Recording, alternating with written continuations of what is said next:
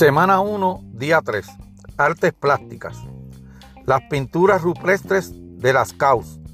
Las pinturas rupestres de las Caus figuran entre las obras de arte más antiguas conocidas.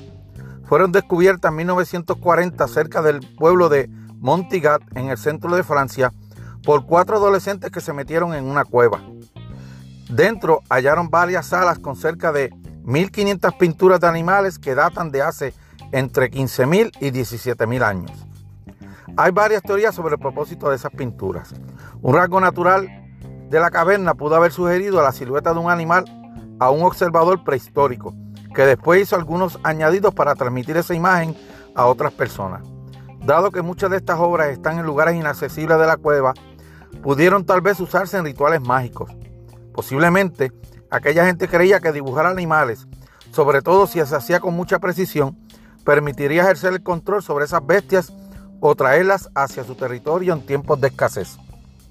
Los animales están embosados o siluetados y se muestran a menudo en lo que se conoce como perspectiva retorcida, es decir, con sus cabezas de marfil pero con sus cuernos mirando al frente.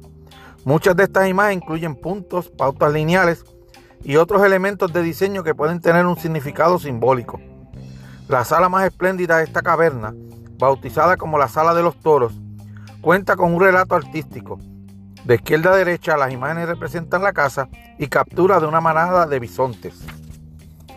La cueva se abrió al público en cuanto las pinturas fueron examinadas y catalogadas como originales del Paleolítico allá para el 1948.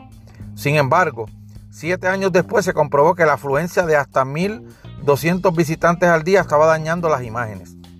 Pese a que se tomaron medidas para protegerla, la cueva se cerró definitivamente en 1963. Esto sí, para satisfacer la demanda del público, en 1983 se construyó una réplica a escala real a tan solo 200 metros de la cueva original. Otros datos de interés. Los artistas rupestres cuidaban mucho la perspectiva visual.